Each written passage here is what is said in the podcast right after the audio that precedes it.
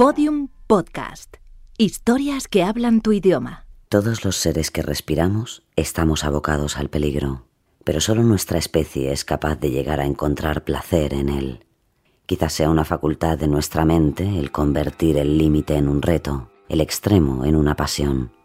Solo los humanos somos capaces de inventarnos peligros para justificar nuestros miedos, o quizás para encontrar en ellos un lugar, paradójicamente, menos peligroso.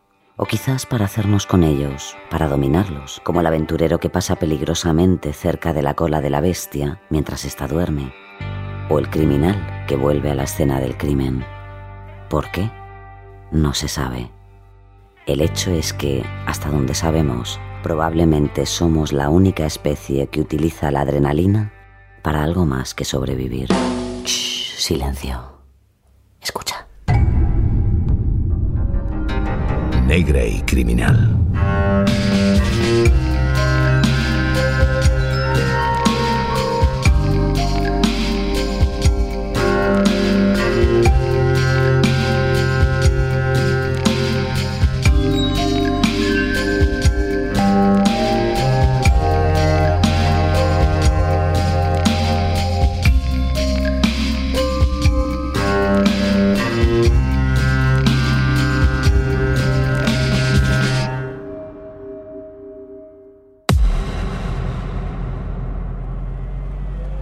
Caso real.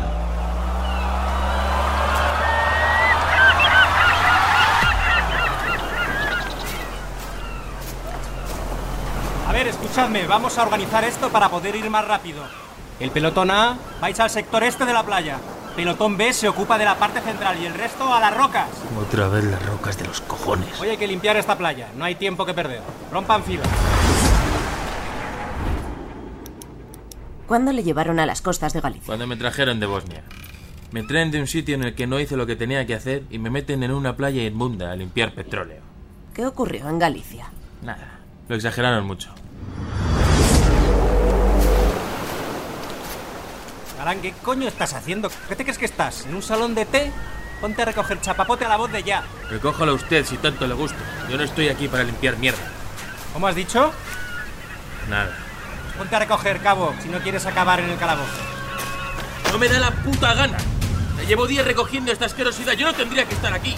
No soy una niñera, coño, ni una limpiadora. Harás lo que se te ordene. Me importa una mierda lo que se me ordene. Yo no me enrolé en el ejército para esto. ¿Sabe qué le digo? Que me largo de aquí. Eh, vuelve con tu pelotón. ¿Tú quién te has creído, niñato? Llevadlo al puesto. ¡Hazme, cabrones! ¡No me toquéis, joder! ¡No me toquéis! ¡Dejadme ya! Yo no me alisté para limpiar playas y cuidar enfermos. Bueno, esa es parte de la labor de un soldado. No. Los soldados luchan. Los soldados matan. Por eso me enrolé. Le expulsaron del ejército, ¿verdad? Eso fue después. Antes me metieron en el Gómez Ulla para ver si estaba loco. Pero mi familia dijo que ellos se encargaban de que me tomara la medicación, así que me dejaron salir. Se acercaba la Navidad. Venga, otra copa. Otro champán, joder, que es Nochebuena. ¿No hay que estar contento hoy? ¿Eh? Pues a beber. Alfredo, creo que sería mejor que dejaras de beber. Los médicos han dicho que no deberías mezclar alcohol con tu Que medicación. le den a los médicos. Además, ya no me estoy tomando la medicación. ¿Cómo que no te estás tomando la medicación? Bueno, pues si no quieres brindar, beberé yo solo. no, basta. Ya no bebes más. Quítate de aquí. Ya no bebes más. Me llamas cabreado, te vas a cagar. ¿Así te gusta más? ¿Qué, qué haces? Guarda eso, por favor, Alfredo. Guarda esa pistola. Ahora te doy miedo, ¿eh? Por favor, Alfredo, los ¿Qué niños. pasa con los niños? Alfredo, podemos hablar. Ya- Ya no Podemos. quiero hablar más. Los psiquiatras, los sargentos, todo el mundo quiere hablar. Yo no quiero hablar. Vale, vale, vale, vale, vale.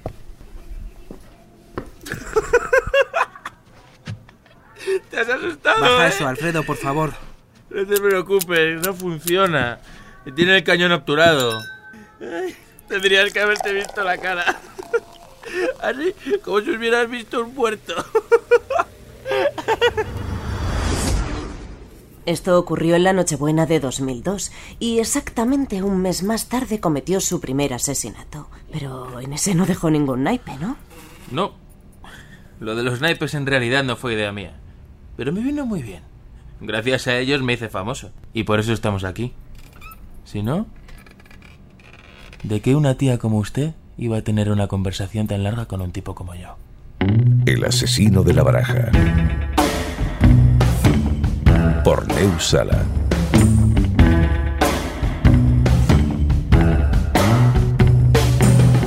People tell me I look like hell. Well, I am hell. I got a torture chamber orchestra and a delirium hotel. I got an hallucination rattlesnake twist my skill through. You're my friend, but I'm gonna kill you.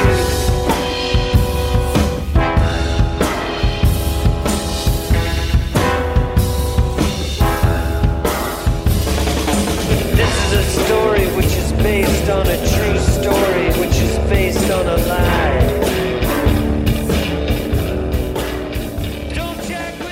Alfredo Galán siempre le había gustado el ejército. Creía en la disciplina que conduce a las grandes victorias. De pequeñito no había destacado precisamente por sus notas ni por su brillantez, más bien al contrario. Muchos se habían reído de él. Era considerado el tonto de la clase. Por eso y porque ansiaba que le respetaran, no le había quedado otra salida que alistarse en el ejército. Aunque tampoco era lo que esperaba. Lo enviaron a Bosnia con los cascos azules, pero allí, lejos de actuar como un Rambo, se dedicó a las tareas humanitarias. Y después, la gota que colmó el vaso, recoger chapapote en las costas gallegas.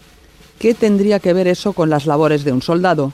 Galán quería hacer realidad sus más íntimas fantasías, y ese deseo tuvo en jaque durante meses a toda la comunidad de Madrid. La pesadilla empezaría el 24 de enero de 2003. Juan Francisco Ledesma, un portero de un edificio del barrio de Chamberí, se encontraba en la portería con su hijo de tres años.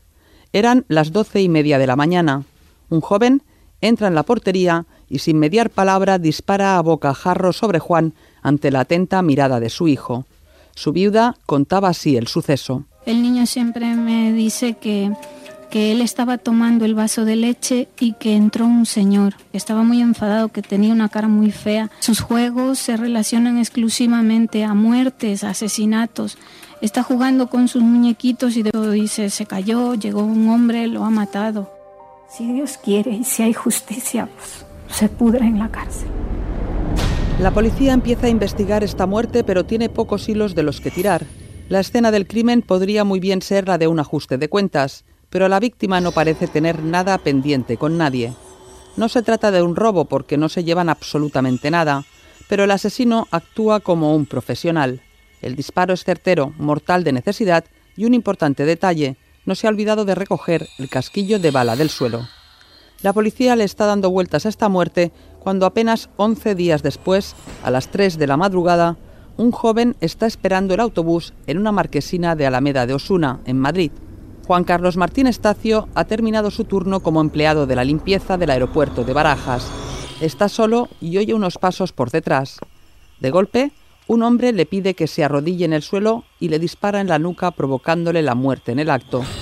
El asesino lo deja allí y ni siquiera se lleva el dinero de su mochila. El miércoles 5 de febrero de 2003, Madrid amanecía aterrorizada por un nuevo asesinato. La ira de Galán estaba dejando espacio a una latente necesidad de que el mundo le reconociera. Sin embargo, quería despistar a la policía. En una parada de la Alameda de Osuna, en Madrid. La víctima, de 28 años, era limpiador en el aeropuerto de Barajas. Presentaba un tiro en la cabeza. Según confirman fuentes policiales, cerca del cadáver ha aparecido además un naipe. Una ¡Qué barbaridad! Aún Ya ves tú a quién podría hacer daño un limpiador del aeropuerto. Que te estoy diciendo que no sé dónde vamos a ir a ir. Te pongo un café, mamá. Pues mira, sí, tengo una modorra hoy que para qué. pueda. Apenas 12 horas después del asesinato de Martín Estacio en Madrid, Galán se traslada a Alcalá de Henares. Busca un nuevo objetivo y lo encuentra en el bar Rojas. Buenas tardes. Buenas. ¿Qué va a ser? ¿Un café? ¿Hay alguien dentro? ¿Cómo? Que si hay alguien dentro, en la cocina. Disculpe, caballero, pero ¿qué desea? Muchas cosas, señora. No. Mire, si quiere un café yo se lo pongo, pero si no va... Eh, por favor, por favor, tranquilo, ¿vale? Baje eso, tranquilo, ¿vale? Ba-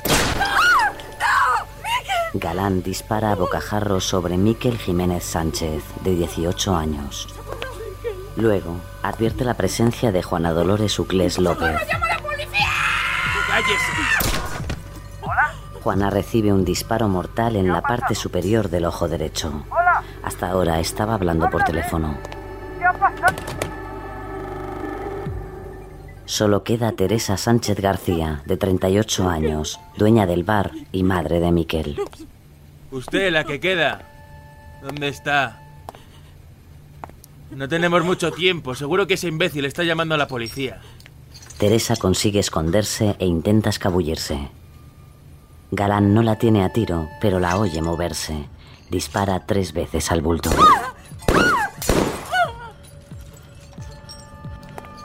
Pero se va. No puede perder más tiempo en ese bar. A pesar de saber que Teresa le había visto la cara, no quiere arriesgarse más. Así que no comprueba si está viva o muerta. Sencillamente, se va. Entonces ella sale corriendo intenta pues eso, refugiarse. Entonces el, el autor la sigue y le dispara primero en una, una pierna, y así sigue arrastrando, se esconde y le dispara dos veces más, que le da en el, tronco. Y ella dice que se hace, se hace la muerta. Al día siguiente la policía informa sobre los tres sucesos, el de Chamberí, el de Alameda de Osuna y el del Bar Rojas, en Alcalá de Henares, pero no los vinculan entre sí aunque hay un detalle que llama poderosamente la atención a los medios. En el crimen de Juan Carlos Martín Estacio, en la marquesina del autobús, junto al cadáver aparece una carta. Se trata de las de copas y tiene el reverso rojo. Apenas un mes después, el 7 de marzo de 2003, el asesino vuelve a actuar. Lo hace de madrugada, en Tres Cantos, al norte de Madrid. Ana y Eduardo están charlando en el portal de casa, apoyados tranquilamente en una barandilla apenas se percatan de la presencia de Alfredo Galán. El asesino merodea por la zona con su coche cuando los ve. No se lo piensa dos veces. Aparca el coche a una manzana, se dirige sigilosamente a ellos y sin mediar palabra dispara a Eduardo en la cabeza. Se gira entonces hacia la chica que intenta protegerse agachándose en el suelo.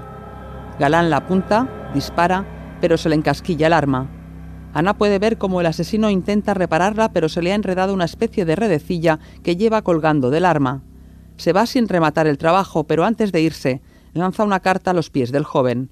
Es un dos de copas, con el reverso azul y un punto de rotulador en el centro. A partir de ese día, la policía lo bautizaría como el asesino de la baraja, y los psiquiatras empezarían a hacer sus valoraciones en los medios de comunicación. El uso de cartas es bastante común. En general, ellos quieren dejar su firma. Un asesino en serie organizado quiere dejar siempre su firma en, el asesinato. Tienen una forma característica de matar, firman y en ocasiones, bueno, pues pueden dejar incluso, pues, eh, como una especie de reto ¿eh? para sus potenciales captores, pues pueden dejar cartas, cartas manuscritas, quiero decir, o cartas, cartas de tarot, o cartas eh, de póker, etcétera. Puede estar imitando o podemos estar en presencia de, de un asesino en serie, no parece que por su manera de actuar tenga ningún trastorno mental eh, eh, grave. Incluso se habla de que el asesino lo que quiere es jugar al gato y al ratón con la policía. Todo el mundo cree saber cómo funciona la mente de este psicópata. Estaría desafiando, estaría echando un pulso, estaría más bien eh, intentando juguetear con la policía, pero sobre todo con un desafío claro. Está, insisto, echando un pulso, desde mi punto de vista es bastante eh, obvio que esta persona quiere eh, establecer un reto y ver quién es más listo, quién es más inteligente y, llevarse de alguna manera, si puede, al agua. En la calle la paranoia crece. Madrid está aterrorizado. Aparecen pintadas en las paredes. Tú serás el próximo tres de copas. La policía y la Guardia Civil están sobrepasadas. Las centralitas de sus estaciones se colapsan. Ante esta situación, crean un operativo especial solo para atender las llamadas. Comisaría Central de... Sí, es aquí. Ya, tranquilícese, por favor. Sí, le he escuchado. Dice que es usted el asesino de la baraja. Dígame su nombre y apellidos, por favor. Señor, necesito sus datos para... A ver, ¿puede probar que es usted el asesino? Sí, señor. Pero desear que todo el mundo esté muerto no es prueba de nada. Señor, ¿sabe cuántas personas han llamado en la última hora asegurando ser el asesino de la baraja? 153, señora. 153 personas me han asegurado que el asesino de la baraja es vecino suyo. Eso solo en los últimos 35 minutos y solo a mí. En esta comisaría somos 25 personas recibiendo llamadas. Imagínese. Sí, ya sé que la suya es real, pero es que es imposible que el asesino de la baraja viva en tantos sitios.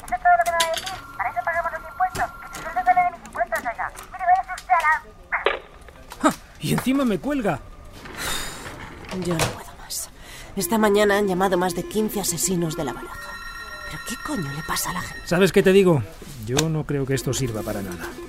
Ya. ¿Y qué quieres que hagamos? ¿Y si alguna de esas llamadas es verdad? ¿qué? No sé. El hecho es que no tenemos operativos para comprobar todo esto. ¿Que me cae mal mi vecino? Es el asesino de la baraja. ¿Que nadie me hace ni puto caso y quiero mi minuto de gloria? Soy el asesino de la baraja. ¿Te fijas que todo esto es perfecto para él? Si hubiera montado un circo para pasar desapercibido, no le hubiera podido salir mejor. En fin, al tajo otra vez. ¿Comisaría Central de Madrid? Comisaría Central de Madrid. Y mientras crece la confusión, Alfredo Galán campa a sus anchas por las calles. El 18 de marzo decide volver a actuar. Sale de su domicilio a las 9 de la noche y se dirige a Arganda del Rey. Aparca cerca del centro del pueblo. Apaga el motor, pero deja los intermitentes funcionando. Desde allí ve a una persona y se propone seguirla, pero le pierde la vista. Entonces ve dos bultos en la lejanía, en medio de un descampado. Baja del coche y se encamina hacia ellos. Son una pareja de mediana edad. Se pone tras ellos y dispara al hombre por la espalda. La mujer, sin procesar lo que está ocurriendo, se vuelve protegiéndose con los brazos. Tres disparos en la noche. Cuando acaba, Galán lanza sobre ellos dos cartas, el 3 y el 4 de copas. Después, vuelve a su domicilio. La inspectora encargada de investigar el caso se encuentra de golpe con el 3 y el 4 de copas encima de la mesa. Aparece el hombre con un disparo de, arma de fuego también por la espalda. Ninguno no tiene señales de defensa. Lleva mm, al hombro, lleva una mochila y una de las manos también, todavía la tiene en el bolsillo. O sea, eso da la sensación de que fue totalmente por sorpresa. O sea, no se enteró, no le dio tiempo ni a sacar la mano del bolsillo. La psicosis es total y el delegado del gobierno en Madrid, Javier Ansuategui, se ve obligado a hacer declaraciones. Todas las tesis y todas las teorías mm, ante un loco, ante un psicópata, ante alguien que quiere retar a la policía. Ya saben ustedes que las, las cuatro cartulinas, por entendernos, son distintas. No es el mismo montón de barajas, son barajas distintas. Los investigadores se apuran en recoger todo tipo de indicios, pero están completamente perdidos. Solo tienen clara una cosa. Todos los asesinatos corresponden al mismo autor y todos están perpetrados con la misma arma. Se trata de una pistola Tokarev, un arma muy antigua que se utilizó durante la Guerra Civil rusa, totalmente obsoleta, pero que todavía se podía encontrar en algunos países de los Balcanes. Y mientras tanto en Madrid, todo el mundo se hace la misma pregunta. ¿Quién será el 5 de copas? Iba a comisaría con la carta metida en una bolsa de plástico. Pero también al mismo tiempo había gente pues, que quería, por broma, por fastidiar, pues metía cartas en los buzones o dejaban los parabrisas de los coches de alguien. Entonces ese ciudadano se asustaba. Y sobre todo la que aparecía siempre era el 5 de copas, porque el 2, el 3 y el 4 ya había aparecido. El 3 de julio de 2003, Alfredo Galán se presenta borracho en la comisaría de Puerto Llano, Ciudad Real. Al parecer, lo primero que dijo a los agentes fue: Soy el asesino Soy de el la baraja. asesino de la baraja. Estoy harto de la ineficiencia policial. En un principio, la policía no le hace caso. Había tantas personas que habían reclamado ser el asesino de la baraja que pensaron que se trataba de un desequilibrado que había bebido de más. Pero entonces, Galán les empieza a dar datos. Les voy a decir algo que no ha salido en ningún medio y que solo ustedes y yo podemos saber. En el reverso de todos los naipes que usé, excepto en el primero, había un punto azul. Se lo había puesto yo. Si no me creen, llamen a sus compañeros de Madrid. Ellos se lo confirmarán. Efectivamente, los policías llaman a Madrid y efectivamente los datos concuerdan. Le retienen hasta que llegan los investigadores, pero cuando estos hablan con él, horas después, Galán lo niega todo. Dice que solo ha ido a la comisaría por una multa de tráfico. Sin embargo, finalmente vuelve a hablar. Este interrogatorio duró horas. ¿Qué más necesita? Le he contado la posición en la que quedaron los cuerpos y el lugar exacto en el que se encontraban. ¿Todavía tiene dudas? Um, antes me has dicho que la idea de los naipes no fue tuya. No, no lo fue. Me lo pusieron en bandeja. Leí que había aparecido un naipe junto al cuerpo del de Alameda de Osuna y me pareció una firma perfecta. Por eso empecé a marcarlos, para decir que eran míos. Entre ese asesinato y el de las dos víctimas del bar Rojas de Alcalá solo pasaron 12 horas. Sí, para que pareciera que no había relación y que eran asesinos diferentes. Quería despistar a la policía, por eso maté primero en Madrid y luego en Alcalá. Así habría investigaciones separadas. ¿Las horas que elegiste responden a algo? No. Salía cuando me apetecía. ¿Hay algún motivo por el cual mataste en diferentes lugares de la comunidad de Madrid? Sí, eso sí. La policía cogería los dos puntos más alejados y trazaría un círculo creyendo que el autor viviría en el centro. ¿Qué te motivaba para salir a matar? Quería experimentar la sensación de quitar la vida a un ser humano. ¿Sabes? Es muy fácil matar.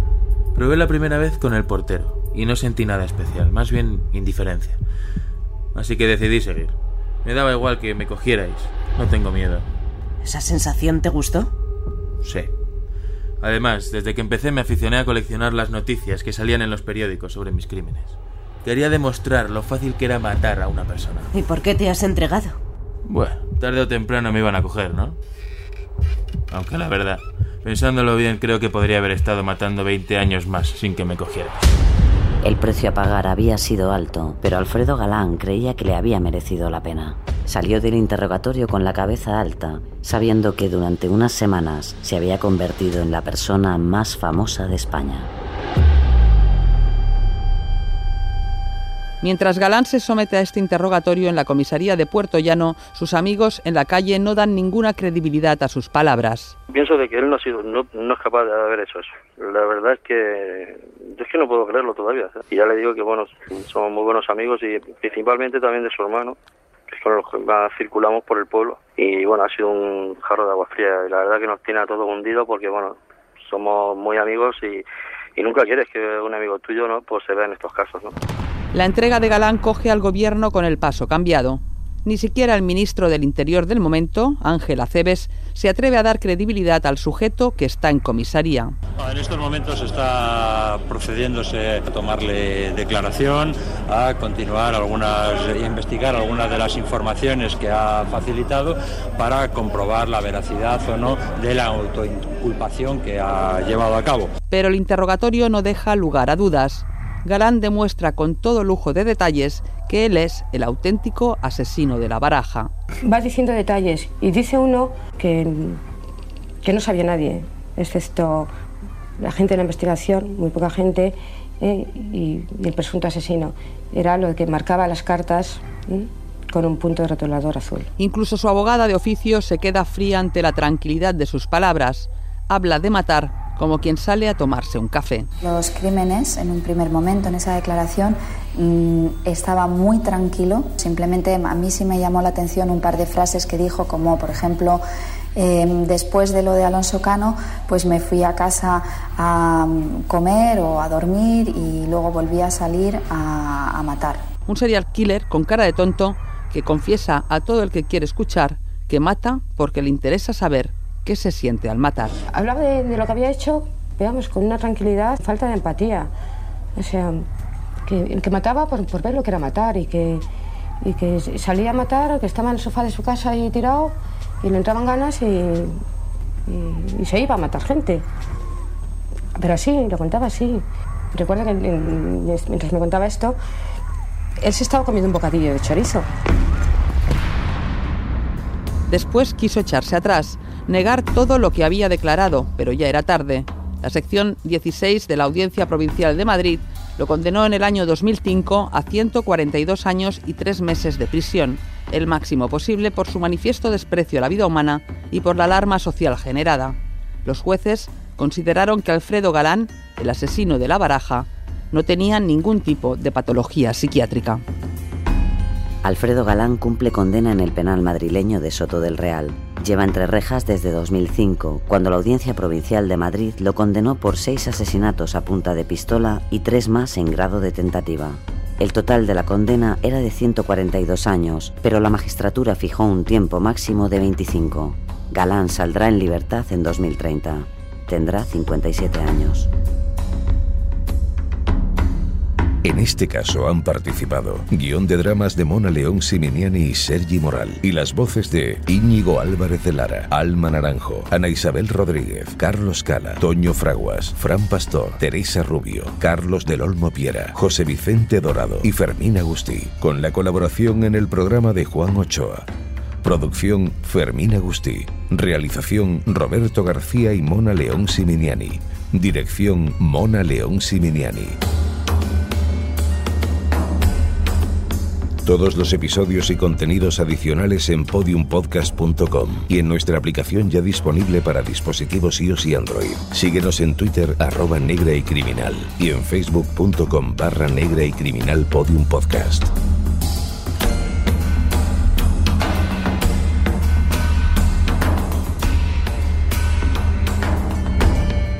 Negra. Negra. Negra y criminal.